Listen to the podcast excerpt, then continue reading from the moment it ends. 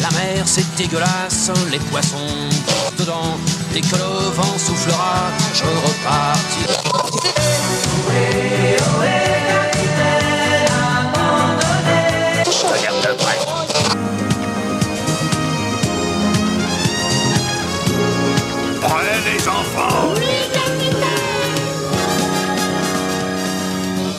Bonjour à tous, bonjour à toutes, bienvenue dans l'Escale, le podcast du webzine soundbazer.fr. Je suis Loïs alias Tolol et je serai votre capitaine de session pour ce podcast. Ne vous inquiétez pas pour Christophe, il prend juste quelques petites vacances. Mener des croisières, ça fatigue. Au bout d'un moment, il reviendra très très vite, soyez-en sûrs. J'aimerais vous rappeler avant de présenter l'équipage qui est avec moi que tous les anciens épisodes sont à retrouver sur Ocha, sur Spotify, sur Deezer, sur Apple Podcast, sur Minitel, sur Caramel et euh, sur Pigeon Voyageur. Il suffit juste de chercher l'escale et vous pourrez écouter les magnifiques épisodes tels que l'hiver, euh, l'automne et plein d'autres joyeusetés. Je vais présenter l'équipe qui est avec moi et aujourd'hui il y a le moussaillon Asukero, j'espère que tu vas bien. Oui, bonsoir très cher Tolol et bonjour, hein, parce que pas forcément bonsoir, euh, même si euh, Tout à fait. euh, cet équipage vogue dans des eaux nocturnes euh, aujourd'hui. Eh bien, euh, en tout cas, moi, ça va bien. Très, très content de participer à l'enregistrement et au thème dans lequel nous allons discuter aujourd'hui. Tout à fait. Je vous dévoilerai des thèmes dans un moment. Je continue de présenter l'équipage avec notre, notre sirène d'amour, c'est Walter Mullen. Salut Walter. Ahoy Voilà, vous avez compris, hein, on est sur, toujours sur les thèmes, euh, le thème aquatique. Donc, il souque les artimuses aussi bien que personne. C'est Barney. Salut Barney. Bonsoir, euh, ravi de faire mon retour sur l'escale après les épisodes de l'hiver et de l'été. Et tu reviens et ce n'est pas une saison. Comme quoi, tout arrive. Enfin, il est dans la cale, il vérifie les cargaisons de vitamine C pour éviter qu'on chope le scorbut. C'est Paul Brief. Salut Paul. Et euh, bonsoir à tous et à toutes. Euh, très content d'être euh, enfin de retour dans l'escale. En tout cas, j'espère que vous allez être nombreuses et nombreux à nous écouter pour cette escale qui va être consacrée aux bandes originales de jeux vidéo. Euh, je suis sûr que vous en avez une préférée dans votre cœur ou même plusieurs. Aujourd'hui, on va pouvoir avoir l'avis donc de nous cinq concernant les bandes originales de jeux vidéo et on va attaquer sans plus tarder par Paul à qui je donne le micro virtuel. Je te remercie. Il n'a pas été aisé de faire un choix pour cette chronique. Il faut dire que le jeu vidéo, j'y ai plongé très tôt. C'est même la première forme d'art dont je me suis entiché dès mon plus jeune âge. J'ai passé un nombre d'heures incalculable derrière une console ou plus tard un écran d'ordinateur pour me perdre dans les univers qui s'offraient à moi. Fatalement, des bandes son qui m'ont marqué, il y en a eu énormément. La ligne de basse résonnant dans les rues de Paris dans Sly Cooper 2, les orchestres du titre Ikari de Kingdom Hearts, les percussions de la forêt de la lumière de Rayman 2, la mélancolie du thème de Freya de Final Fantasy IX, tant de jeux que j'aurais pu choisir. Les jeux vidéo ont figé énormément de moments forts dans ma mémoire et mon cœur. Ils me permettent des moments d'évasion dans l'imaginaire ô combien important. C'est donc en toute logique que j'ai fini par en sélectionner un qui m'a offert l'un des plus beaux moments hors du temps. Je vais vous parler d'Hollow Knight, développé par la team Cherry. Hollow Knight est un Metroidvania, un jeu en plateforme en 2D où l'on explore un univers à la recherche de nouveaux pouvoirs permettant d'accéder à de nouvelles zones et de nouveaux secrets du monde qui nous entoure. Il est devenu au fur et à mesure de ma partie l'un de mes jeux favoris. Son gameplay est parfaitement dosé, exigeant sans jamais devenir atrocement dur, donnant beaucoup de satisfaction à force que l'on progresse, mais surtout c'est un jeu qui offre une ambiance exceptionnelle. Une immersion addictive et ce grâce à trois points. Tout d'abord son imagerie. Visuellement, c'est un régal pour les yeux. Entièrement dessiné et animé, nous évoluons dans un monde sombre et mélancolique peuplé d'insectes humanoïdes dans un style cartoonesque. Un univers paradoxalement très mignon. Les insectes vivant dans des galeries, il fait parfaitement sens d'avoir un monde où l'obscurité est omniprésente. Deuxièmement, son histoire. Nous incarnons un petit chevalier arrivant sur les terres d'Alonest, un ancien royaume jadis puissant, et prospère, qui a complètement décliné à cause d'une mystérieuse infection qui a rendu fou ses habitants. Il est d'ailleurs amusant de noter que cette infection se manifeste par une source intense de lumière. Là où dans les jeux vidéo le cliché veut que la lumière soit le bien et l'obscurité s'apparente au mal, on se retrouve ici dans le cas opposé et en toute logique, les insectes étant attirés par la lumière. Je ne vous en dirai pas plus pour vous laisser découvrir par vous-même si jamais vous vous lancez dans le jeu. Enfin, troisièmement, et euh, la raison pour laquelle je l'ai choisi ici, sa merveilleuse bande-son signée par Christopher Larkin qui va s'unir aux deux points précédents évoqués pour offrir aux joueurs une ambiance irrésistible. Bande son dominée majoritairement par le piano et les violons, parmi d'autres instruments orchestraux, ainsi que quelques touches d'ambiant pour euh, parfois souligner le vide et l'absence de vie de certaines galeries, et de par leur silence, l'anxiété qui les habite. Les morceaux sont des pièces courtes, répétitives, ce qui est nullement un défaut ici. En effet, ces boucles nous permettent de nous imprégner de la base du morceau, qui s'habille de quelques variations ici et là à force que nous changeons de tableau, afin de souligner l'avancée de notre exploration tout en restant l'esprit de la même zone. Superbe travail de sound design qui permet de donner sans cesse une sensation de fraîcheur, tout en restant dans un terrain connu, celui du lieu que nous explorons. Qui plus est, les compositions peuvent se vanter de représenter parfaitement les lieux qu'elles habillent. Le piano mélancolique du village de Deermouth, la douceur du thème de Green Path, fourmillant de vie à l'instar de sa flore, les guitares acoustiques présentes uniquement au moment de notre passage de la mine de cristal, évoquant tantôt une sensation caverneuse avec ses notes harmoniques au rendu très percussif, tantôt le rythme effréné du travail de la mine avec ses arpèges endiablés. Beaucoup d'émotions découlent de la bande-son d'Hollow Knight. Je me souviendrai toute ma vie, je pense, de la première fois où j'ai atteint la capitale d'Alonest, son paysage de pluie éternelle soulevé par les lignes de piano bouleversantes du titre City of Tears. Moment de souffle coupé et de contemplation rare que nous recherchons, je pense, tous à travers d'une œuvre d'art. Elle va appuyer des moments avec une justesse que j'ai rarement témoignée, faisant accélérer mon cœur contre un boss, ou au contraire m'apaisant profondément quand mon personnage se repose sur un banc. Ces bancs qui servent de point de repos entre deux explorations éprouvantes, nous permettant de souffler. Ils se retrouvent dans des petites zones souvent merveilleusement illustrées, nous donnant l'envie de poser la manette pour savourer le paysage, de profiter de l'instant et de s'y perdre. Ces moments de douce introspection, ils sont accompagnés par les pianos minimalistes et contemplatifs de la piste Reflection. Ça ne s'invente pas. Mais le choix de cette BO n'est pas justifié uniquement par sa pertinence d'accompagnement de l'univers graphique de l'œuvre. Il y a un élément qui en fait sa singularité. Ce n'est pas qu'une bande-son qui illustre, c'est une bande-son qui raconte. Larkin n'est pas qu'un simple compositeur sur Hollow Knight. Son travail est celui d'un conteur qui utilise les mélodies pour faire porter l'histoire que les lieux ont vécu et ceux que nous vivons à travers ces galeries. Cette histoire que nous traversons, Larkin en a pris pleinement connaissance pour créer une cohérence d'écriture qui permet de donner un sens et une pertinence quant à ses créations. Il usera de leitmotiv pour connecter les thèmes des différents lieux et personnages du jeu. Ainsi, le thème de la Cité des Larmes sera réutilisé et transformé dans l'ascension de l'Observatoire, où les magiciens de l'Ancien Royaume effectuèrent de terribles expérimentations sur d'autres insectes. Les pianos doux sont échangés avec des orgues, apportant une dimension dramatique, nous faisant ressentir le désespoir que ces murs ont témoigné. Cette logique de leitmotiv est, je le disais, également présente euh, quant au thème des différents personnages. Si l'on se penche sur la partition des- du thème de l'un d'eux, on peut par exemple constater que l'on retrouve des traces du leitmotiv de deux autres. Par la musique, Larkin nous donne des indices quant à la filiation de ce personnage, ce qui démontre combien il a largement pris connaissance de tout le lore du jeu pour que la musique soit la plus cohérente possible avec son bagage. Je vous renvoie d'ailleurs à la chaîne YouTube 8-Bit Music Theory qui m'en a fait prendre conscience grâce à ses brillantes vidéos très accessibles pour peu que vous êtes à l'aise avec l'anglais. Hollow Knight est un jeu incroyable. Il s'est tissé quasi immédiatement parmi mes moments de jeux vidéo préférés. Je garde précieusement les souvenirs de mon voyage dans ces galeries. Je risque même de m'y replonger un jour tellement ce chef-d'œuvre allie le meilleur de tout ce qui peut constituer un jeu. Sa bande son mémorable évidemment comprise. J'attends d'ailleurs impatiemment sa suite qui devrait sortir cette année, et j'espère que je vous ai donné l'envie de vous intéresser à cette superbe production qui mérite toutes les éloges qu'elle a pu recevoir. Ah, il faut dire que Hollow Knight, euh, je trouve que ça fait partie des nombreux jeux qu'il y a dans l'histoire qui sont un, un, total package, si j'ai envie de dire. C'est-à-dire que le jeu est très très beau et sa musique sublime le jeu en lui-même. Et c'est vrai que la, la bande son, elle est, elle est incroyable. J'ai pas eu encore l'occasion d'y jouer, même si ça fait partie des jeux qui sont sur ma liste de. Il faudra peut-être que je l'achète un jour à cause notamment des streams d'un certain Mister MV qui a pas mal joué ce jeu et on peut se rendre compte à, à quel point la musique habille parfaitement les divers, euh, les divers tableaux. Donc je comprends pourquoi, pourquoi ça t'a marqué, parce que c'est vrai que c'est une très très belle œuvre complète, comme tu l'as très bien décrite. Et je trouve que ça fait partie des œuvres où tu peux bien t'imaginer les tableaux, même si t'as pas joué au jeu. Je pense, je trouve que quand tu l'écoutes à part, tu peux quand même t'imaginer des, euh, les divers tableaux que tu peux traverser avec, euh, avec ce personnage.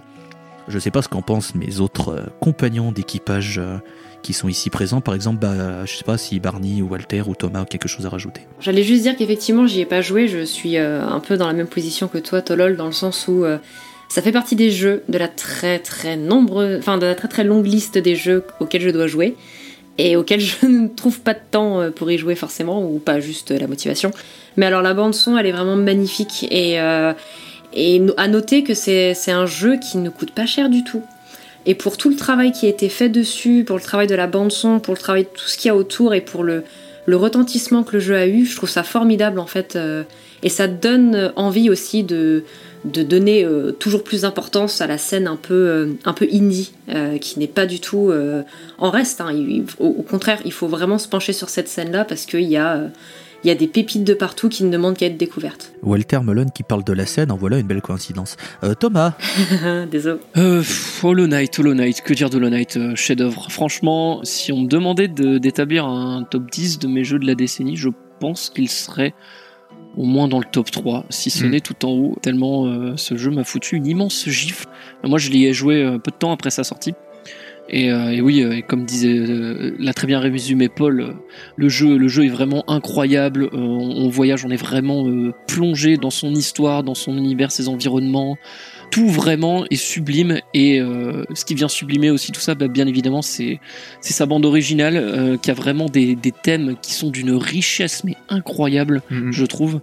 Et surtout, voilà, ils sont vraiment euh, très distinctifs. On- dès qu'on entend un des thèmes, si on a joué au moins une fois au jeu, tout de suite, on visualise le niveau en fait dans lequel on a parcouru. Tellement les voilà, les thèmes ont vraiment des, comme comme tu disais Paul, des, des leitmotivs et des, et des patterns qui sont très reconnaissables d'un niveau à l'autre, mais tout en gardant un, un ensemble très très cohérent.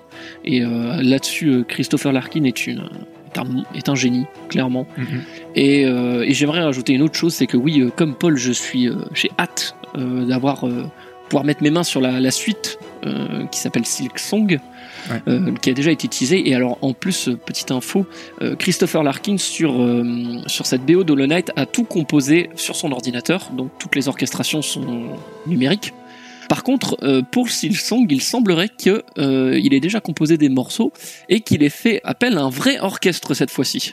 Donc quand on voit la qualité des compositions déjà avec euh, le, on va dire le, le budget ou peut-être le peu de moyens qu'il a eu sur euh, à l'époque d'Hollow Knight, puisque bah, le, le jeu était complètement inconnu quand il a été fait, bien évidemment. Euh, et ben voilà, ça, ça fait, ça donne vraiment envie, ça fait baver. Et du coup, ouais, hâte de voir ça. Mon cher Barney, est-ce que tu as envie de rajouter quelque chose? Je rajouterais simplement que j'ai pas eu le privilège de jouer au jeu, mais c'est euh, j'attends d'avoir le, hardware nécessaire pour, euh, pouvoir m'y plonger. Euh, néanmoins, j'ai traversé sa bande son en diagonale, car d'une longueur assez conséquente, plusieurs heures. Et par le biais de Paul, qui justement avait déjà très bien vendu le jeu, euh, peut-être que j'avais fixé mes attentes un peu haut, parce que la musique, même si très jolie, ne m'a pas non plus euh, habité euh, ou complètement transcendé. Mais je ne désespère pas de redonner un nouveau regard à cette musique en la redécouvrant, mais au travers du prisme du jeu, avec le gameplay, la manette en main et accompagné de son univers visuel et peut-être qu'une expérience complète euh, renforce l'impact, que peut avoir la musique et, pouvo- et pouvoir après coup la, la réassocier au tableau, euh, au tableau qu'elle habille. Bah, je pense, pour bondir sur ce que tu as dit, que c'est euh, typiquement le genre de BO, comme beaucoup dans le jeu vidéo, où c'est une fois que tu joues, ça t'y accroche des images, comme avait dit Thomas, où on, visualise exactement les endroits où, on se fixe. Et comme a dit Walter, c'est un, un jeu qui a un peu le côté euh, package total, parce que tous les points ensemble, en fait, créent vraiment une entité très forte, et que tu réalises vraiment en jouant, c'est, je me rappelle vraiment au niveau de la qualité du... euh, du level design en fait de tous les chemins qui se débloquent, en- les connexions entre les galeries, d'être bluffé par la map ou ce genre de choses qui font que, euh, que et même l'histoire en fait est très cryptée, c'est-à-dire que tu comprends vraiment quels sont les enjeux à la fin, si ce n'est même d'ailleurs c'est même flou en fait à cette fin, et c'est le genre de jeu où euh, après l'avoir fini en fait je me suis retrouvé euh, un, soir à lire un wiki en fait pour comprendre tout le lore et, et réaliser qu'en fait ce jeu qui pourrait sembler être entre guillemets assez un peu inoffensif parce que indie, parce que la réputation d'indie c'est des jeux courts avec peu de moyens le, le travail d'histoire est phénoménal euh, en amont des événements du jeu et, et ce qui se ressent au final dans le, les décors et comme je le disais la, la musique en fait ça s'explique aussi et, euh, et c'est quelque chose que je pense on, on réalise beaucoup plus une fois qu'on qu'on se perd parce que c'est vraiment un jeu à ambiance entre les moments où on explore euh, et on affronte et ceux justement on a, on a un moment de calme Ah, il y a tout un lore en somme. J'espère qu'on vous aura donné euh, envie de jouer à Hollow Knight. Mais du coup, on va passer à quelque chose de totalement différent avec euh, Barney qui va nous parler d'un jeu euh, avec une ambiance assez particulière. Merci mon cher Tolol, et puisque nous parlons jeux vidéo, je vous rappelle que ce, euh, ce podcast est évidemment sponsorisé par Red Shadow Legends. Non. Putain, mais Ah bon? Et par Je World of. Tanks aussi. aussi. Rhino Shield. Je suis, comme les gens à cette table virtuelle, d'une génération qui a grandi avec les jeux vidéo. Et dans mon cas plus précisément, et comme avec cet équipage, j'ai grandi avec la, la sixième génération de consoles. Donc j'ai pu bénéficier dès mes débuts dans le monde vidéoludique de sons et de musique en qualité HD, en opposition avec les sons 8 ou 16 bits. Donc un format qui permettait l'exploitation euh, d'œuvres existantes sans les dénaturer, ou qui permettait d'employer des musiciens et des compositeurs non contraints par les limites techniques du 8 ou du 16 bits. Quand plus tard je construisais en parallèle ma culture musicale, il y a eu quelques surprises de taille, comme la réalisation que derrière la bande originale des sagas Crash Bandicoot et Jack and se cachait en fait Mark Mothersbaugh, génial chanteur du groupe de New Wave Divo, ou que le quatrième opus de Jack and Daxter, Jack X, faisait appel à Billy Howardell, leader de A Perfect Circle, épaulé sur ce projet par de fidèles collaborateurs de renom comme le batteur Josh Freeze, Dean Menta de Faith No More ou Danny Loner de Nine Inch. Ce même Jack X qui contient deux titres de l'album Songs for the Deaf des Queens of the Stone Age dans sa cinématique d'intro du jeu, ce qui me permet de rebondir sur ces jeux pouvant exploiter des œuvres existantes, les radios de GTA venant alors directement en tête. Mais on pourrait surtout s'attarder sur les fantastiques compilations de morceaux synthwave de la saga Hotline Miami ayant grandement contribué à populariser le courant. Mais il y a eu une véritable révélation qui surpasse toutes les œuvres susnommées. Une saga dont la musique seule m'a absorbé sans même avoir les jeux en main auparavant la saga Silent Hill et son compositeur et sound designer Akira Yamaoka. Silent Hill, premier du nom, révolutionna le survival horror vidéoludique par son approche psychologique, sa compréhension et son exploitation des mécanismes de la peur. Yamaoka a mis au service du jeu un sound design anxiogène, magistralement bien pensé, et une musique puisant dans les sonorités industrielles et dark ambient. Pour les jeux suivants, il a élargi le spectre de ses influences, allant du trip-hop au rock alternatif avec toujours cette colonne vertébrale électronique, ambiante et dark. De toutes ces bandes son, celles de Silent Hill 2 et 3 sont clairement mes préférées, mais il me faut en choisir une. Et des deux, c'est Silent Hill 2 qui marqua le plus profondément les esprits. Bien des penseurs et des analystes de la pop culture se sont penchés sur la puissance, la profondeur, le génie d'écriture du propos métaphorique et de la quête intérieure de Silent Hill 2, universellement reconnu comme un chef-d'œuvre. Et la musique y est pour beaucoup dans cette reconnaissance. Quand bien même elle accompagne peu les phases de jeu, mais plutôt les cinématiques et les interludes. Qui dit jeu d'horreur doit dire musique angoissante, inspirant la peur, montée étouffante, dissonance inquiétante à la manière du thème de Psycho de Hitchcock. Mais si Yamaoka joue certes avec ses codes à coups de pistes industrielles brutistes où s'entremêlent respiration monstrueuse, percussions tribales métalliques, machinerie menaçante démesurée et rouillée ou cœur fantomatique hanté, c'est avec une parcimonie surprenante et honorable, comme par refus d'user jusqu'à la corde des clichés et des ressorts trop attendus. Non, le cœur de la bande-son de Silent Hill 2, c'est un doux entremêlement de morceaux synthétiques et éthérés portés par un puissant sentiment de mélancolie, car il est avant tout question de quête intérieure vue à travers le prisme du deuil dans le jeu. L'instrumentation ultra aérienne, les textures singulières voire étranges, les beats trip-hop fantomatiques, tout cela apporte et renforce une impression d'irréel et d'onirique. Étonnamment, l'écoute de la bande-son de Silent Hill 2 est une expérience très apaisante et méditative. C'est comme traverser un rêve, malheureusement entrecoupé de quelques phases cauchemardesques. Une chronique de 5 minutes ne saurait suffire à détailler les 30 pistes qui constituent la bande-son, mais impossible de faire l'impasse sur de vrais moments de beauté musicale dans sa forme la plus pure. Comme le morceau True, à vous faire pleurer à genoux, avec son piano cristallin et son motif de violoncelle angélique. Terror in the Depths of the Fog incarne le meilleur du versant trip-hop, surréaliste, éthéré et onirique de Yamaoka. Je jure solennellement d'écoller du sol à chaque écoute de ce morceau. Overdose Delusion prouve enfin que Yamaoka est capable de composer des rocks puissants et sombres au versant gothique et industriel.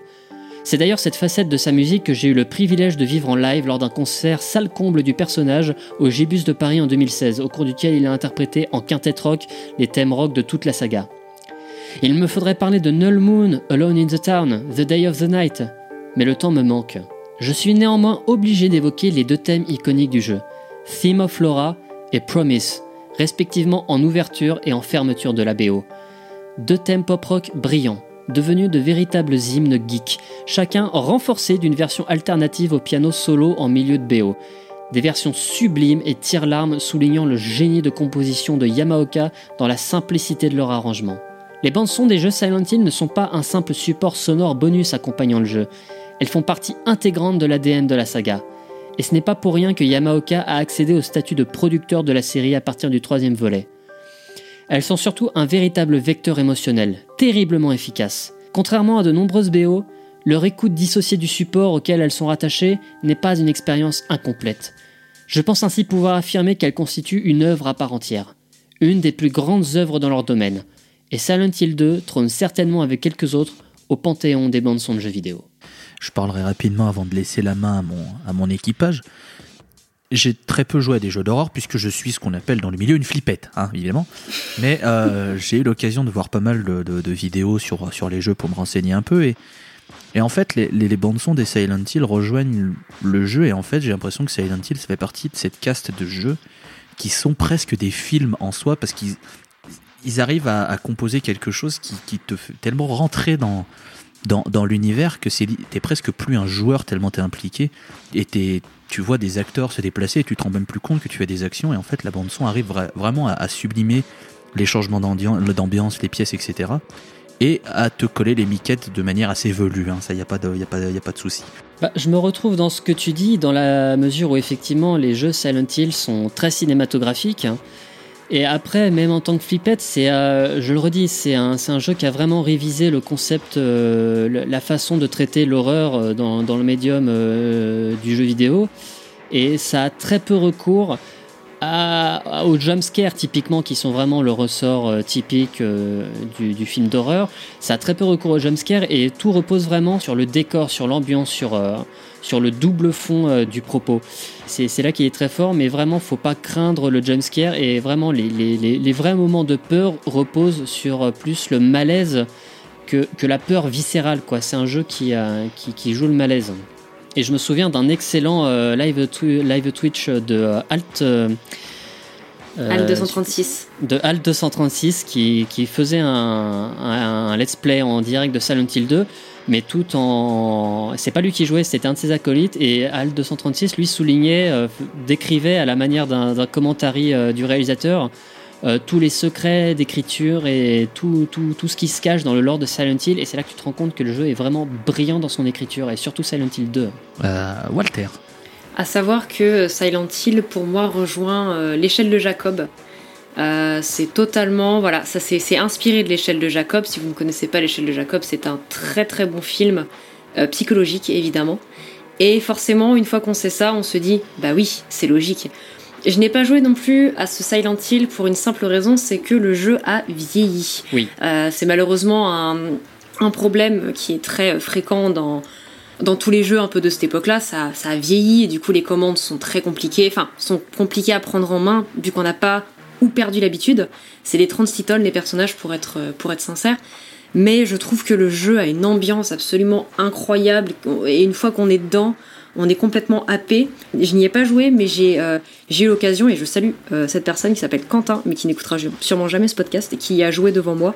Et euh, sincèrement, j'étais juste hypnotisée. Je pouvais juste faire une chose, c'était euh, dès que je passais à côté de lui, c'était regarder et voir comment ça se passait, etc. Bon, c'était un speedrun, donc il n'y avait pas beaucoup de, c'était pas trop non plus dans le dans le dans le jeu pur et dur, mais euh, très sincèrement, l'ambiance est, fascinante.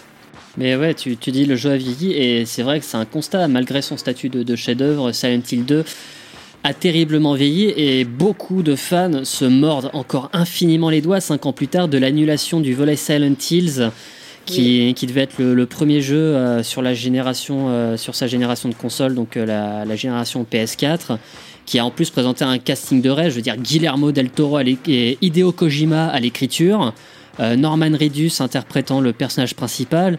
Donc euh, le jeu annulé par Konami, Hideo Kojima euh, foutu à la porte qui a réexploité un peu tout ce qu'il avait mis en place pour faire Death Stranding derrière. Mais vraiment, la- la- l'absence de ce Silent Hills dont la, démo jouable était ultra prometteuse, c'est encore ultra frustrant. Et à une époque où euh, les jeux Resident Evil euh, sont euh, réédités, remasterisés, euh, refaits, et qu'on voit la, la- la- la ré- la- la réussite euh, de Resident Evil 2, 2, voilà, j'ai fait un mélange, j'ai fait un mélange entre 2 et tout. Voilà, bravo Barney. Euh, je sais que tout le monde, les fans de Silent Hill, attendent, sont dans les starting blocks pour un, un remake des, de, la, de la quadralogie originelle Silent Hill, quoi, parce que Silent Hill 1, c'est la, c'est la PS1, c'est terriblement polygonal, ça, ça- ça- c'est un jeu qui demande, qui hurle, refaites-moi, quoi, faites-moi un remake, faites-moi un remaster, et les 2, 3, 4 aussi. Et, et Konami, ces connards ne vont probablement pas bouger d'un iota sur leur position vis-à-vis de la saga, et c'est un immense gâchis, c'est terriblement frustrant. Silent Hill 2 remasterisé aujourd'hui, mais c'est le carton de l'année si c'est bien fait. Je tenais juste à dire que je viens donc d'annuler le contrat de partenariat avec Konami. Merci Barney. Eh, je suis, je suis pas forcément d'accord avec ce que dit Barney parce que je pense que ces jeux-là, déjà, ils, ont, ils sont très ancrés dans leur époque, Silent Hill 1 et 2, et surtout, c'est des jeux, je pense, à, remasteriser qui sont très compliqués. Parce que, par exemple, euh, voilà, ce qui fait le, qui fait le charme et, qui a popularisé Silent Hill, c'est un peu voilà le, brouillard ambiant, etc. Et c'est des choses qui, à l'époque euh, du 1, passaient bien, des limitations de la console, etc. Et je sais pas s'ils seraient capables de recréer les mêmes ambiances et atmosphères avec les, technologies actuelles en fait. Il y aura peut-être une volonté peut-être de trop bien faire et du coup ça aura pas le même cachet. Enfin, ce genre de jeu pour moi je pense que c'est un peu plus risqué de le faire. Voilà. Après sinon pour revenir sur la, BO de Silent Hill 2 hein, puisque c'est ça dont on parle. Et ben moi j'ai trouvé ça euh, pareil j'ai pas fait le j'ai pas fait le jeu parce que je ne suis pas amateur de, jeux d'horreur. Et euh, par contre j'ai trouvé la BO ouais, très intéressante euh, qu'elle s'écoutait très bien d'elle-même et, euh, et encore une fois euh, très ancré dans son époque euh, comme tu disais euh, par les, les morceaux pop rock les morceaux très trip hop etc on sent le, le début des années 2000 et euh, ça fait une, une belle capsule temporelle je trouve Et on n'a pas entendu euh, Monsieur Paul. Est-ce que tu as envie de, de rajouter quelque chose? Euh, oui, euh, Silent Hill 2, en l'occurrence, euh, pour son aura, c'est le seul jeu d'horreur euh, que j'ai envie de faire de ma vie, parce que moi aussi je suis une flippette, euh, mon, cher, euh, mon cher Loïs. Mais, euh, mais en fait, euh, parce que j'ai toujours eu très peur de l'horreur, que ce soit dans le cinéma comme dans le jeu vidéo, étant, étant enfant. Mais euh, par contre, euh, j'arrive à un stade où je deviens de plus en plus fasciné en fait par le, le sentiment de, de peur et de, enfin, et de traiter euh, le thriller psychologique en fait. Tu citais les, de Jacob, euh, Walter, qui est également un, film que justement je, dis, sans cesse qu'il faut que je le regarde pour, euh, pour ça. Et j'ai été euh, assez bluffé euh, par la bande son parce qu'en l'écoutant, je m'attendais absolument pas à ça. je m'attendais justement, comme disait Barney, à quelque chose de beaucoup plus cliché. Et, euh, j'ai été surpris de la diversité allant du rock alternatif vraiment burné et passant par le trip-hop aussi par, par moments évidemment et d'autres moments beaucoup plus ambiants et introspectifs et du coup je me disais mais enfin tu m'aurais montré ça j'aurais jamais dit euh, que ce serait un jeu d'horreur psychologique donc euh, vraiment très surpris ça me rend d'autant plus curieux de, m'y plonger un jour pour une simple et bonne raison, je me permets juste de rajouter ça et après j'arrête. Pour une simple et bonne raison, euh, c'est pas cliché parce que c'est Silent Hill et comme l'échelle de Jacob, le principe se pose sur c'est pervertir le quotidien. Donc c'est normal que ce soit pas cliché puisque c'est le quotidien. C'est trouver la peur dans ce qui est autour de nous en fait, tout simplement. Et c'est ça qui est fascinant. Voilà, j'espère que vous êtes euh, confortablement installé dans votre appartement sans lumière et que vous avez bien calfeutré vos portes puisque nous sommes à votre porte en train de vous observer. On vous voit. Ah Voilà. ah bah c'était pour rester dans l'ambiance. c'était- un peu ah, nul. misérable. Mais c'était pour coller avec ce que tu disais sur le, le- le principe du jumpscare complètement pourrave et surutilisé. Voilà, c'est C'est vrai. Non, mais là, Je fais, Non, je mais fais écho à ce que disait valide. euh, Barney, tout simplement. La blague est valide. et donc pour le prochain album tu vas casser un de tes meubles c'est ça? C'est déjà fait. Mais ça, c'est pour autre chose. Ah. on va passer donc à la troisième chronique et on va encore une fois changer d'ambiance. hein. Vous- Mouillez-vous la nuque pour celui-là parce qu'après, euh, le côté un petit peu atmosphérique, planant, glaçant, qui, est un peu sous-jacent, on va mettre ça de côté avec Asukero. Merci euh, Loïs. Et donc euh, oui, évidemment, nous allons euh, nous allons changer d'ambiance. Et je démarrerai tout simplement par une, citation du jeu que je vais vous présenter, qui nous dit Face à tout le mal que l'enfer peut enfanter, toute la vilainie que l'humanité peut produire, nous n'en verrons contre eux que toi. Massacre-les jusqu'au dernier. C'est sur ces mots que démarre l'introduction de la dernière itération d'une des franchises les plus mythiques du jeu vidéo, Doom. Pour ceux qui ne connaîtraient pas cette série, laissez-moi vous résumer de la plus simple des manières possibles. Vous incarnez le Doom Guy, soldat humain bodybuildé et survitaminé qui n'a qu'un seul objectif, faire vivre un enfer à l'enfer lui-même. La série eut d'abord un très grand succès dans les années 90. Le premier jeu Doom sorti en 1993 sur PC posa les bases d'un nouveau genre pour l'époque, le first-person shooter, qui, comme son nom l'indique, consiste à incarner un personnage en vue à la première personne et à tirer sur tout ce qui bouge. Le jeu marqua son époque pour sa violence graphique et les litres d'hémoglobine pixelisés affichés à l'écran, mais également par sa musique en MIDI, composée par Bobby Prince, celle-ci mélangeant ambiante et heavy metal très largement inspirée par des morceaux bien connus. Comme tout jeu à succès, Doom se déclina en plusieurs suites qui firent la renommée de la série, avant un opus Doom 3 en 2005, aux critiques mitigées qui symbolisera la mise au placard de la franchise pour une dizaine d'années. Mais en 2016, le studio ID Software fit renaître la série de ses cendres en proposant un reboot du jeu simplement nommé Doom, aussi appelé Doom 2016 par les fans. Cet épisode reprit le succès de base de la série tout en introduisant des nouvelles idées de gameplay plus modernes. Le résultat fut escompté, Doom 2016 est un succès commercial et critique qui a remis la franchise sur le devant de la scène. Mais qui dit grand jeu dit forcément grande OST, et exactement de la même manière que les développeurs de Doom 2016 ont rafraîchi le gameplay de la franchise, le compositeur du jeu, Mick Gordon, a fait de même en écrivant une OST à forte connotation métal moderne, en s'inspirant de ses plus récents sous-genres, à savoir le gent, le metal indus et le death metal. Il en résulte une OST à l'image du Doom Slayer, violente, agressive et sanglante, avec des sonorités jamais entendues auparavant, qui s'accordent parfaitement aux environnements du jeu et qui a même été conçue pour s'adapter aux actions du joueur en temps réel. Mick Gordon, originaire d'Australie, avait déjà travaillé avec ID Software sur d'autres euh, jeux du studio, comme la série des Wolfenstein par exemple, un autre FPS plutôt nerveux. Mais c'est avec cette BO de Doom 2016 que son talent de compositeur explosa au grand public. Pourtant, je ne vais pas vous parler de cette OST aujourd'hui, mais plutôt de celle de son successeur. Ça me permettra de rester dans l'actualité, puisqu'en mars 2020 est sortie la suite de Doom 2016 nommée Doom Eternal. Cette suite tente de pousser les potards à 11 dans tous les compartiments qui ont fait le succès de son prédécesseur, plus violente, plus jouissive, plus difficile, plus démesurée, et spoiler alert, elle y arrive haut la main. Bien évidemment, Mick Gordon est retourné au fourneau et de la même façon, il nous a gratifié d'une OST encore plus sous le signe de la démesure. Si l'OST de Doom 2016 avait le mérite de piocher dans ce qui se fait de plus agressif dans la scène métal, dans celle de Doom Eternal, c'est plutôt la scène métal qui ferait mieux d'aller piocher dans ce qu'a écrit Mick Gordon, tant les morceaux d'action sont une ode à la violence et au bain de sang. Mesdames et messieurs, sortez votre guitare 9 cordes et préparez-vous au brisage de nuque, c'est l'heure de la bagarre. La BO de Doom Eternal s'articule donc autour de trois types de compositions. Des morceaux d'ambiance durant les phases un peu plus calmes du jeu et exploratoires, des morceaux d'action durant les combats en arène, et des morceaux à tempo rapide qui euh, préparent le joueur à la baston. Ces derniers sont des morceaux, principalement des compositions plutôt électro-indus, qu'on retrouve donc dans ces niveaux à, à action euh, soutenue. Elles mettent en pression le joueur et lui indiquent qu'il doit rester à l'affût car le combat est imminent. Un peu comme une sorte de build-up continu, elles permettent une transition fluide pour passer aux morceaux de combat. Puis, bien évidemment, une fois que le joueur débarque dans l'arène, la musique s'emballe et la furie démarre. Les compos d'action s'articulent autour de tout ce qui se fait de plus énervé dans le métal moderne, riffs tantôt syncopés et tout droit inspirés du gent et de Meshuga, tantôt dans la pure tradition death thrash metal, comme sur BFG 10000 par exemple, mais aussi des bends bien des breakdowns que ne renieraient pas des groupes de hardcore et qui donnent envie de tout casser, des mosh parts, etc.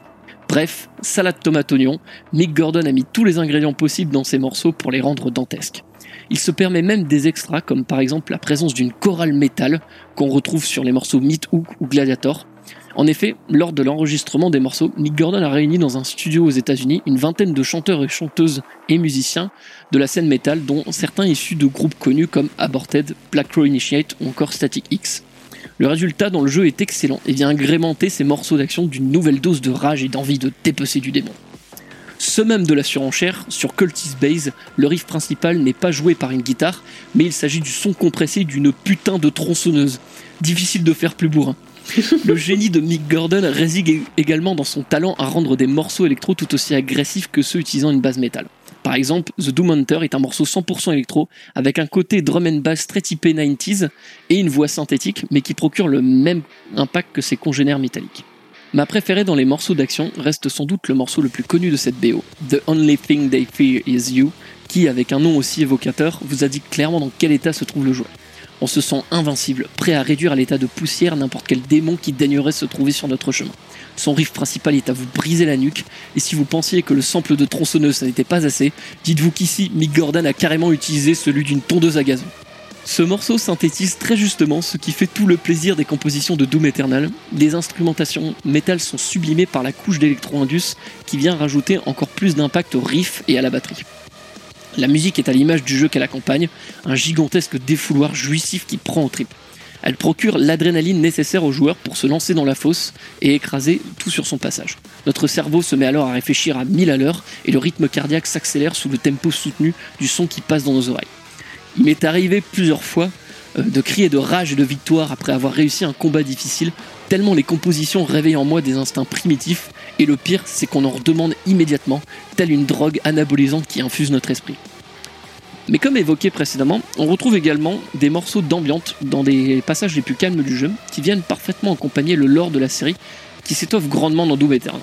Pour résumer rapidement, on y apprend beaucoup plus sur l'origine du Doom Slayer et on fait la connaissance de deux races extraterrestres, les Sentinelles d'une part, sorte de gladiateurs chevaleresques venus de l'espace, qui ont affronté les ordres de l'enfer avant les humains, et les Makers de l'autre, race céleste possédant une technologie bien plus avancée que les humains ou les Sentinelles. Les Makers apporteront leur savoir aux Sentinelles avant de se révéler en réalité être juste des traîtres détruisant des civilisations qu'elles rencontrent à l'aide des forces de l'enfer.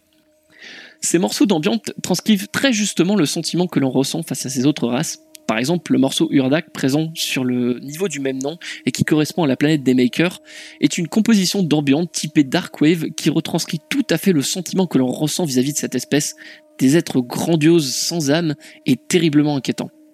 Les notes de clavier sur ce morceau sont vraiment à vous faire froid dans le dos. Les autres pistes ne sont pas en reste, avec par exemple Taras Nabad et ses corps d'harmonie pour nous indiquer le côté guerrier et combattant des sentinelles. Pour terminer, c'est vraiment là que réside en fait toute la force de cette OST de Doom Eternal, c'est qu'elle s'accorde parfaitement au propos du jeu et qu'elle euh, s'est améliorée comme ce dernier. De la même manière que Doom 2016 finissait par avoir des décors un peu redondants, puisqu'au niveau du scénario ça se basait uniquement sur Mars, sa musique possède quelques morceaux qui se ressemblent pas mal. Alors que dans Doom Eternal, on a vraiment affaire à un panel de sonorités beaucoup plus varié. La production a vraiment pris un niveau supplémentaire, la batterie est plus percutante, les riffs de guitare sont plus tranchants et les compositions sont globalement plus équilibrées. La seule ombre du tableau étant une livraison de l'OST compliquée, disponible uniquement sur l'édition collector du jeu, et dont le mixage approximatif a soulevé pas mal de critiques à sa sortie. En attendant, pas besoin de bouder notre plaisir, il existe de très bonnes versions remixées par des fans sur YouTube, en l'attente peut-être d'une sortie plus propre sur les services de streaming. Profitez-en, car il s'agit sûrement de la dernière collaboration entre Mick Gordon et ID Software, et c'est bien dommage tant son nom et sa musique sont intimement liés au renouveau de la série dans une époque où la qualité globale des compositions musicales a pris beaucoup d'importance dans l'appréciation globale d'un jeu vidéo. Et pour terminer cette chronique, comme elle a commencé, retenez simplement ces mots. Et tu seras leur sauveur. Ta force sera leur bouclier, et ta volonté sera leur épée. Tu demeureras invaincu, car ton combat est éternel. C'est beau, déjà.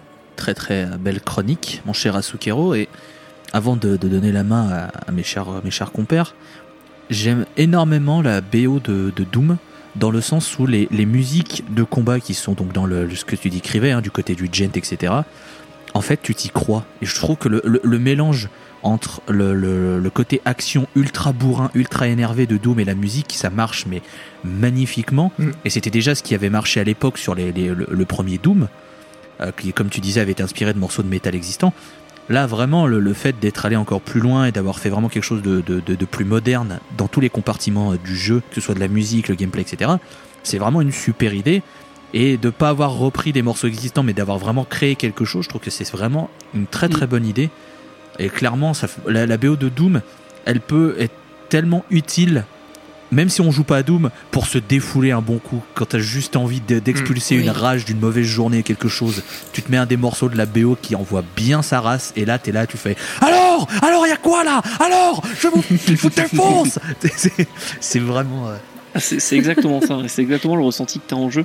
Et c'est vrai que c'est bien que tu dis que ça décrit parfaitement euh, l'ambiance les enfers, puisque en fait, quand euh, Mick Gordon a composé, a essayé de trouver des pistes pour composer euh, la, la BO de Doom 2016 à la base, en fait, il, euh, il s'est dit bon, bah c'est les enfers, les enfers c'est en dessous de nous, c'est bas, du coup, eh ben, on va mettre plein de basses. Et c'est exactement ce qu'il a fait en fait. Et ça marche, c'est c'est con, mais en fait, ça marche super bien.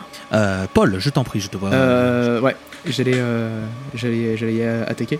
Euh, je, déjà, je voulais envie de, de réagir euh, pour avoir été dans euh, les mêmes euh, channels vocaux euh, que Monsieur, euh, Monsieur Thomas, euh, si présent pendant qu'il joue à Doom.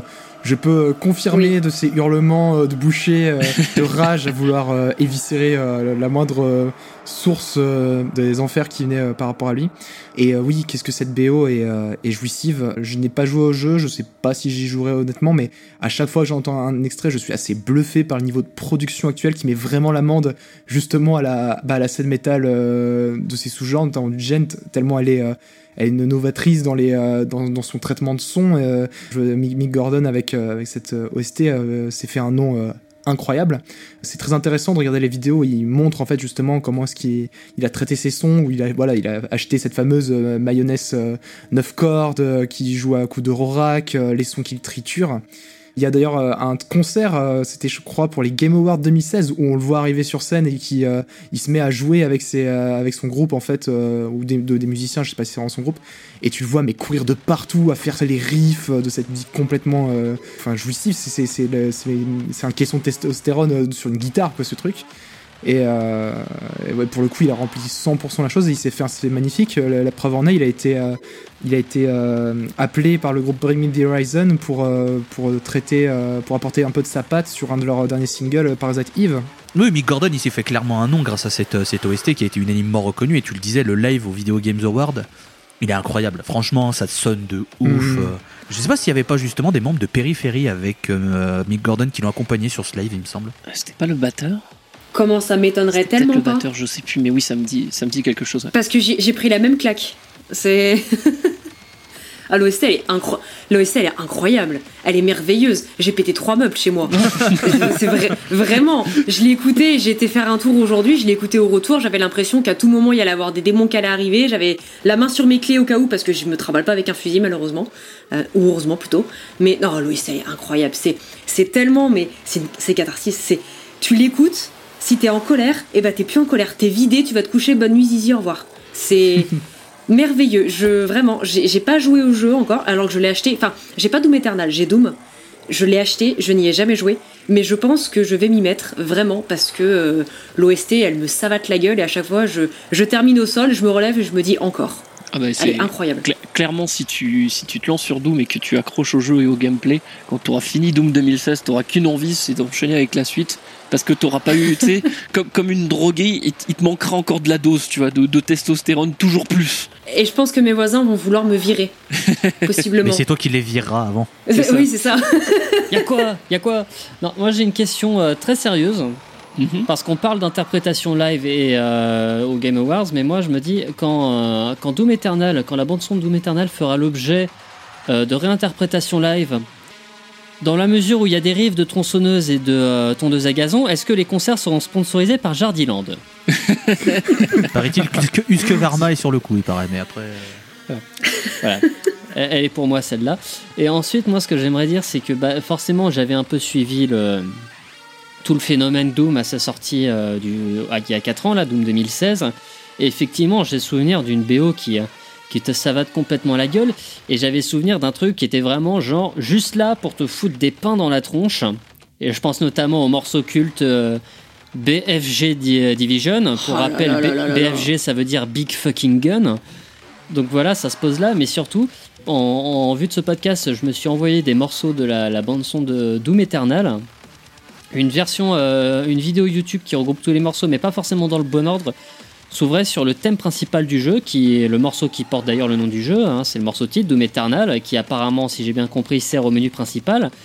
Et ce qui m'a surpris, c'est que pour moi, il y avait une, claire évolution, c'est que je me faisais pas juste savater la gueule. Euh, Ce morceau-là, Doom Eternal, le riff, il me collait les poils, quoi. Il y avait vraiment une espèce de riff, de petite montée super efficace, et ça me faisait, ça me fait clairement penser à du Nine Inch Nails. Et euh, je pense que tous ici connaissent mon amour de Nine Inch Nails. Et rien que pour ce morceau qui apparemment n'est que le menu principal, euh, j'ai envie de me lancer dans le jeu, quoi. Parce que et, et vraiment, j'aurais envie que ce soit un, un moment de gameplay, quoi. Parce que je te dis, le morceau me fout les poils. Défoncer des déons à, à tir larigot de façon complètement hystérique sur ce thème. Mais je veux ça en intraveineuse. Donnez. Ah c'est pour ça que j'ai voulu parler plus de Doom Eternal que Doom 2016 parce que vraiment c'est vraiment le, voilà Doom, Doom 2016 c'est le premier jet et, Doom Eternal c'est le chef-d'œuvre en termes d'OST. C'est incroyable comment euh, ça a été ils ont Mick Gordon a repoussé encore plus, il a fait des morceaux avec des riffs encore plus vénères euh, et euh, et comme tu dis le, morceau d'intro est, vraiment très très bon aussi. Et moi ce que j'ai aimé aussi c'est voilà c'est le, le fait que la, la BO bon forcément il n'y a pas de compliqué d'avoir une vraie BO officielle, comme j'ai dit, euh, sur, sur Doom, Eternal pour le moment. Donc on a, le, jeu en entier avec les 4 heures de, BO que tu peux trouver sur le web.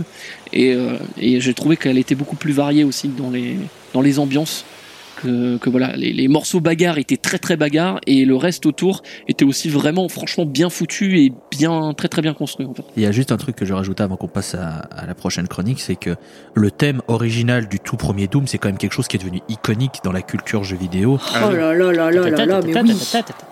Et quand on parle de Doom, enfin maintenant on pense au Doom récent. Et c'est aussi une preuve que Mick Gordon a très très bien réalisé son travail. C'est qu'on parle aussi en très très bien de la, de la, de la, de la bande originale des Doom récents et qu'on a tendance entre guillemets à oublier le, le- la, la, la bande originale du premier Doom alors que voilà le thème le, le, thème de hein. Doom c'est quand même euh, non mais c'est c'est aussi une preuve de la qualité de la BO tu vois parce que ça réussit à faire Ouais. honneur à ce qui a été fait avant mais aussi à avoir sa propre place et c'est quand même quelque chose d'assez d'assez remarquable Bah, ça pose un nouveau standard en fait. Euh, c'est un peu une OST de la maturité dans un sens. euh, Donc, euh, donc ouais, complètement.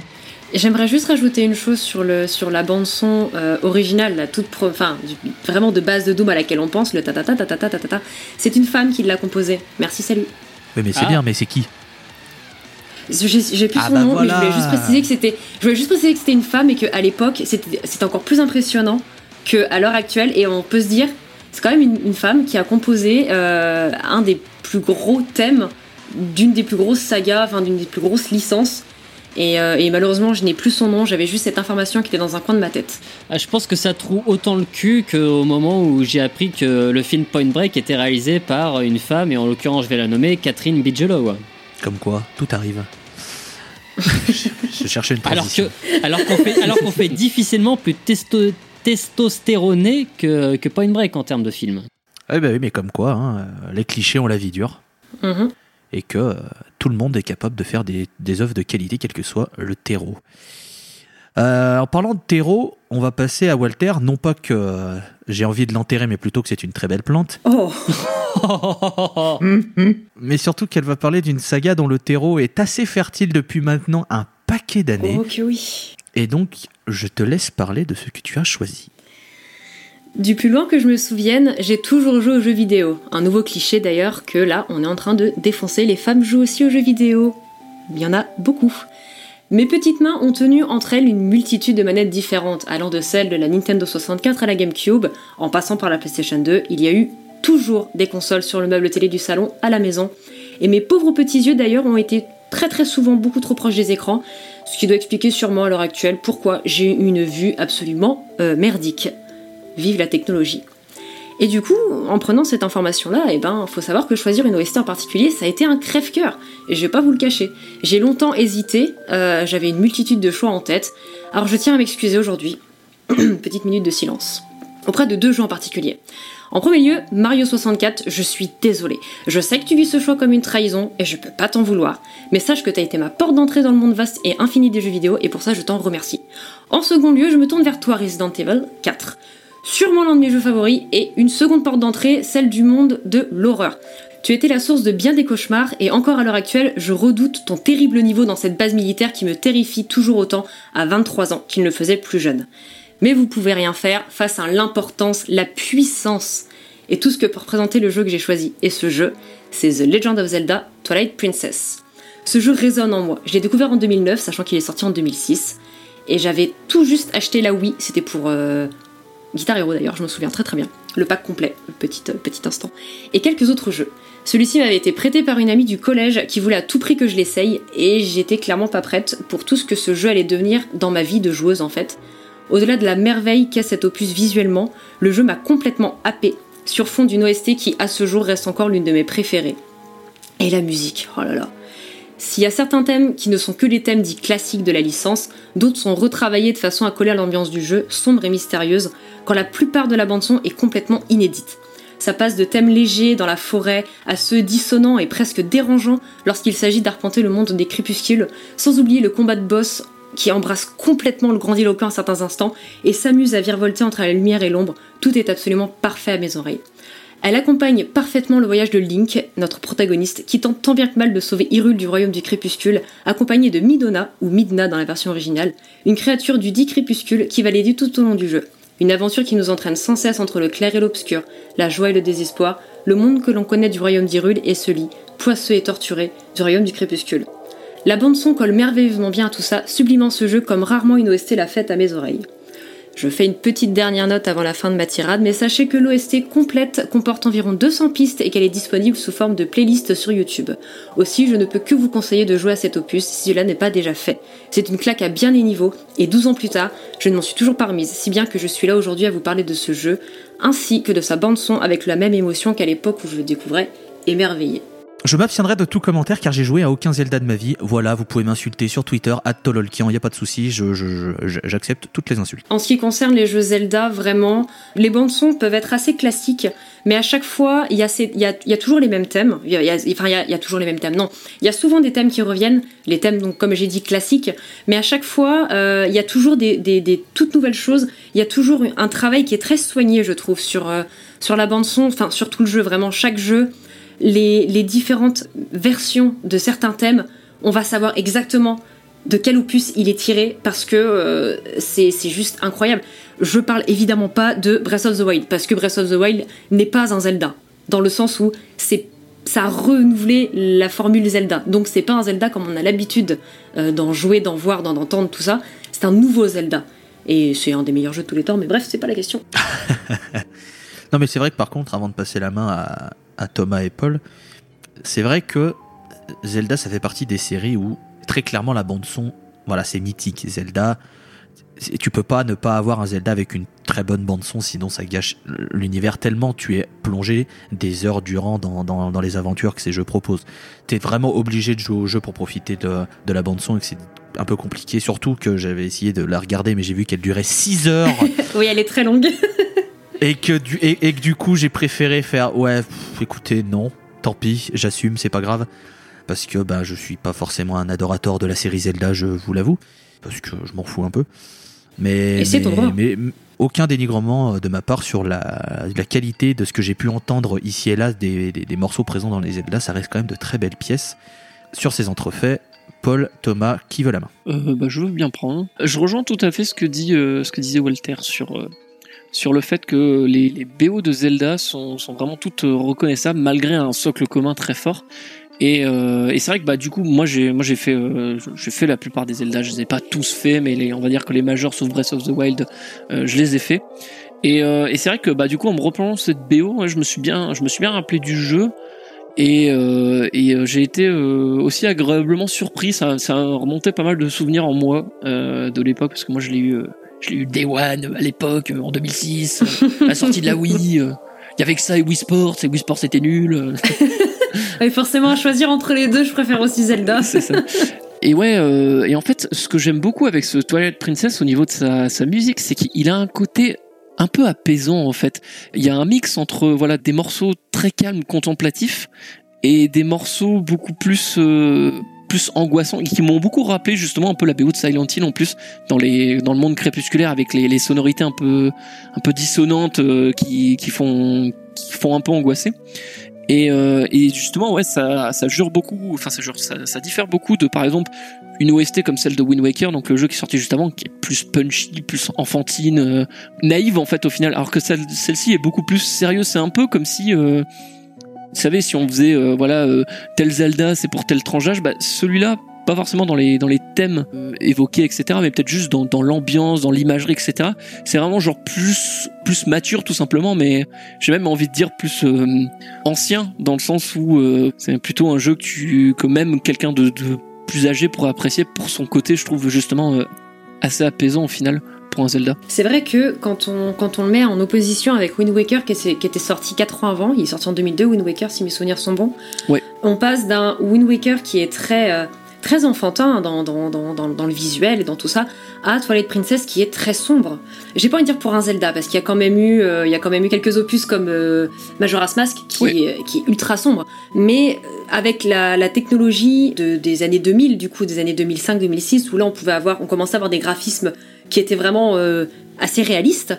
Et du coup, c'est un jeu qui est très sombre et qui est très adulte, ne serait-ce que par l'âge de Link, où pour une fois, il ne commence pas enfant. Link a 17 ans au moment du, du jeu, et on le ressent, c'est beaucoup plus mature en fait. Et je pense vraiment que, que ce soit enfant ou adulte, quiconque peut apprécier le jeu, ne serait-ce que pour son gameplay.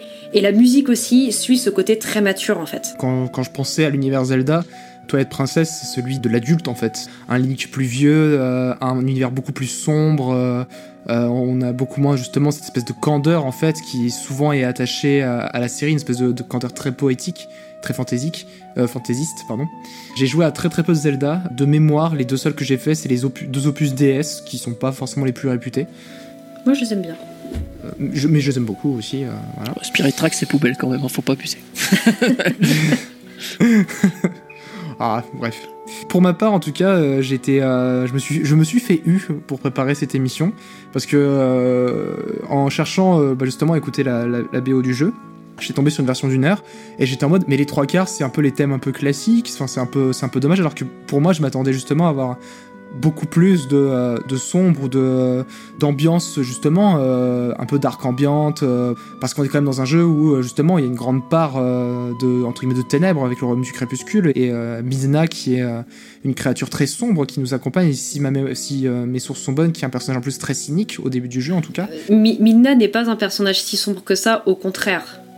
ouais mais en tout Mais cas je, dans- vais, dans je, vais, je, vais, pas dire plus, mais c'est pas, Ouais, pas un début- personnage sombre, justement. Non, même pas, c'est pas un début- personnage sombre.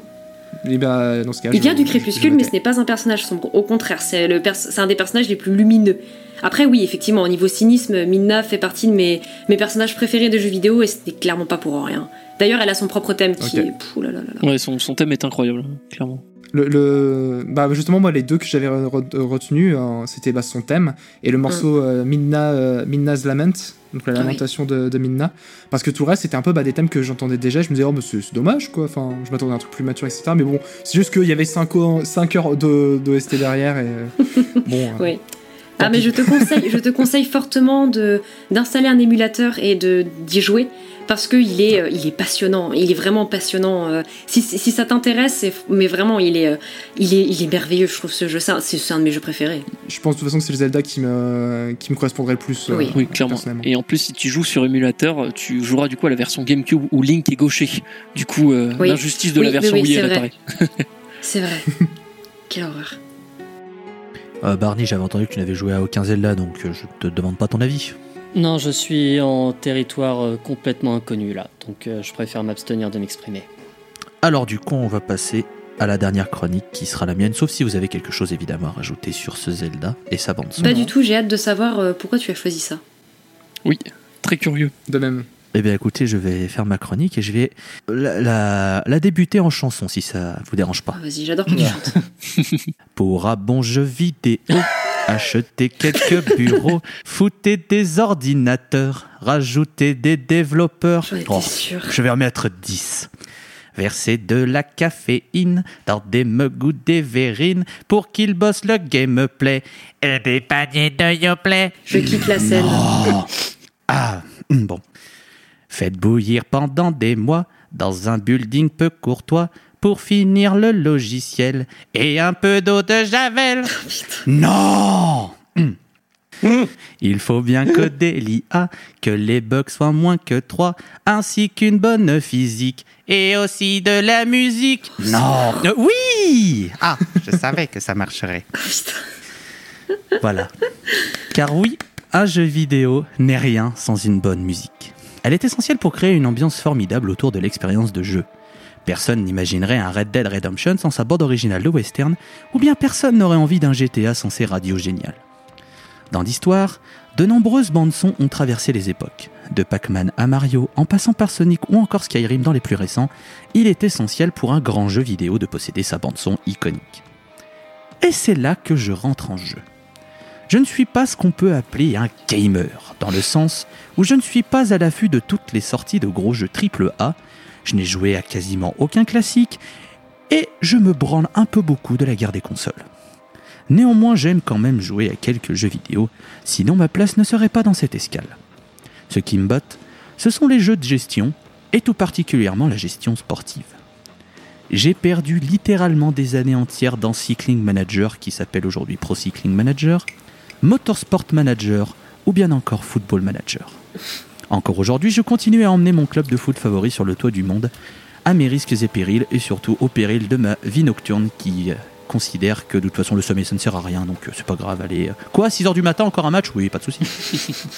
Ces jeux ont très vite compris que l'ambiance musicale n'était pas la plus importante.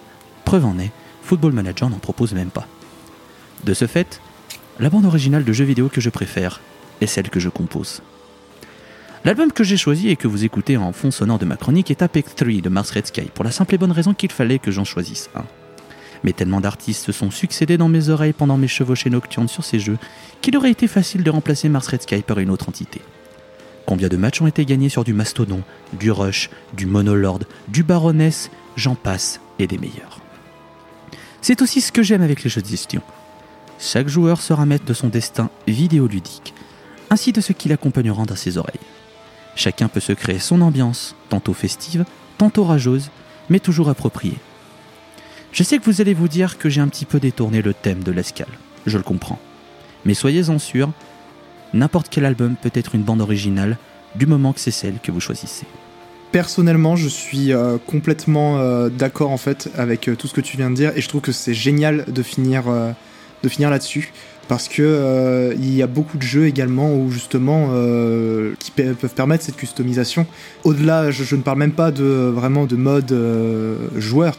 Combien de jeux en fait se basent sur un gameplay répétitif et, du coup peuvent permettre à ceux qui veulent de couper la musique et les effets pour permettre justement de se créer son petit monde et ses découvertes musicales en même temps que de s'occuper en fait les mains et, le visuel et à titre personnel l'un de mes jeux préférés donc c'est un jeu euh, c'est The Binding of Isaac. Je sais que beaucoup ici on partage notre amour euh, pour ce jeu de merde.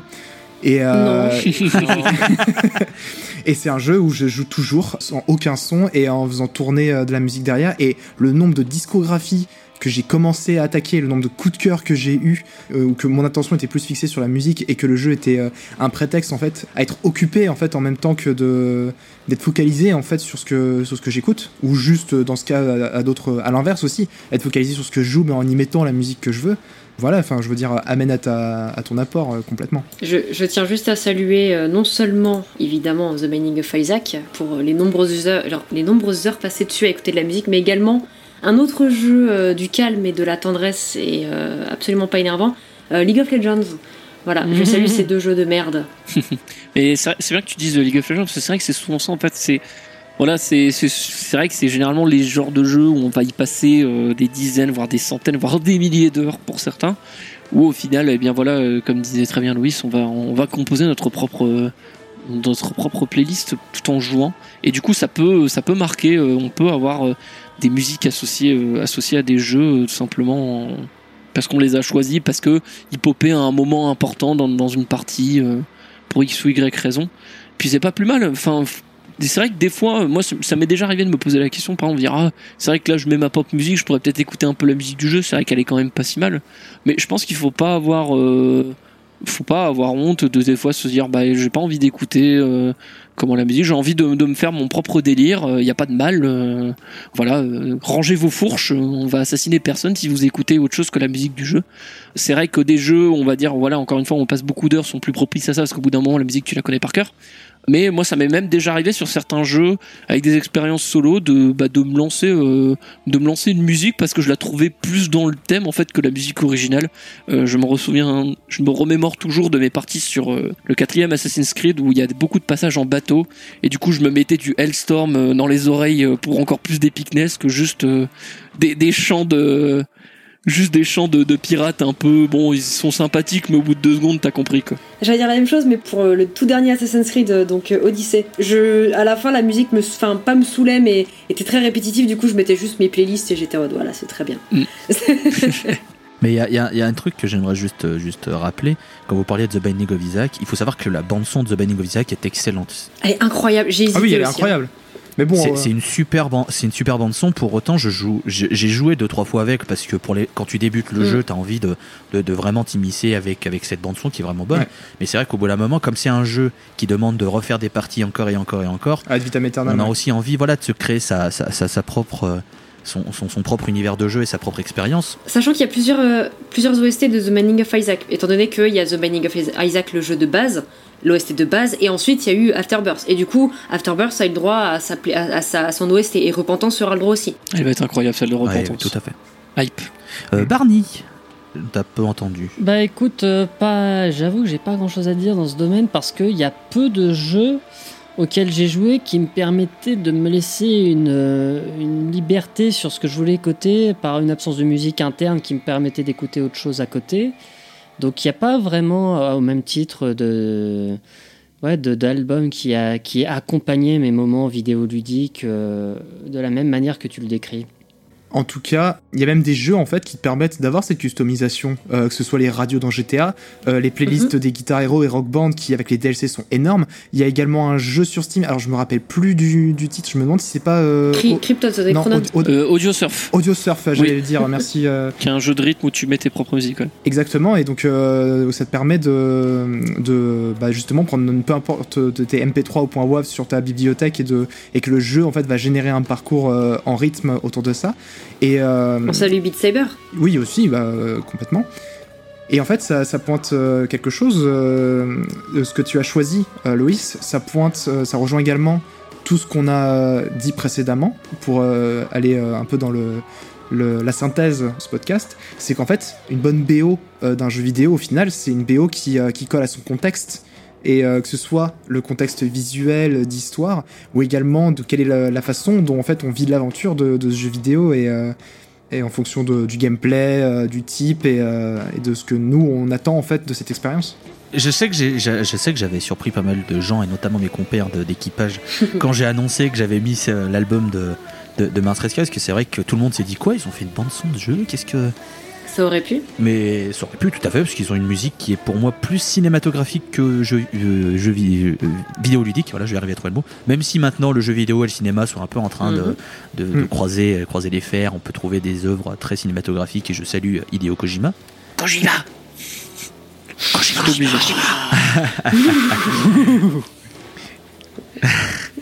Mais du coup, ouais, voilà. euh, J'avais aussi, en- oh, voilà, aussi parlé de ces nombreux jeux où la bande originale est faite par, par le joueur et, Ouais, ouais. et je suis sûr qu'il y en a, il y a plein de monde qui, qui, qui citera d'autres, d'autres albums. D'ailleurs, n'hésitez pas sur nos réseaux sociaux, at, euh, alors oui, Soundbazer, mais sans les, voy- sans les voyelles, sur Twitter, je crois que c'est, ou Soundbth, BTHR, C'est ça. je sais plus. C'est ça. BTS. SoundBTHR.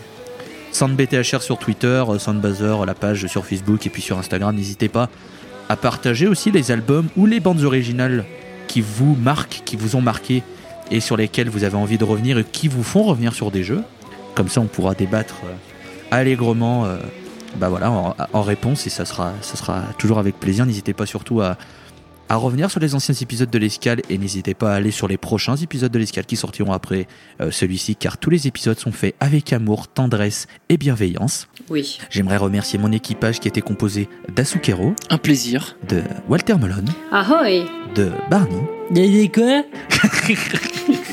Pardon, je me surpris. Je disais, je, je, c'était la- je remercie euh, Barney, je remercie. Non, non, mais oui, oui, j'avais saisi, mais C'était la blague. j'avais pas d'idée, donc. euh, Non, le monsieur te dit que. bon, j'arrête. et euh, remercier Paul Brief aussi. Alors les gamers, quel est votre OST de Final Fantasy préféré Euh... Ne nous le dites surtout pas en commentaire, ça nous intéresse pas du tout. J'aimerais Merci à saluer. tous en euh, tout cas. J'aimerais saluer juste euh, Enjoy the Noise qui, euh, qui reviendra lors du prochain épisode de l'escale, j'en suis sûr, et à qui je fais des poutous Covid friendly, mais des poutous quand même. Philippe. Des Philippe Poutou, évidemment. On vous embrasse tendrement et on se dit à la prochaine pour une nouvelle escale. Salut à tous. Au revoir. Prenez soin de vous. Bisous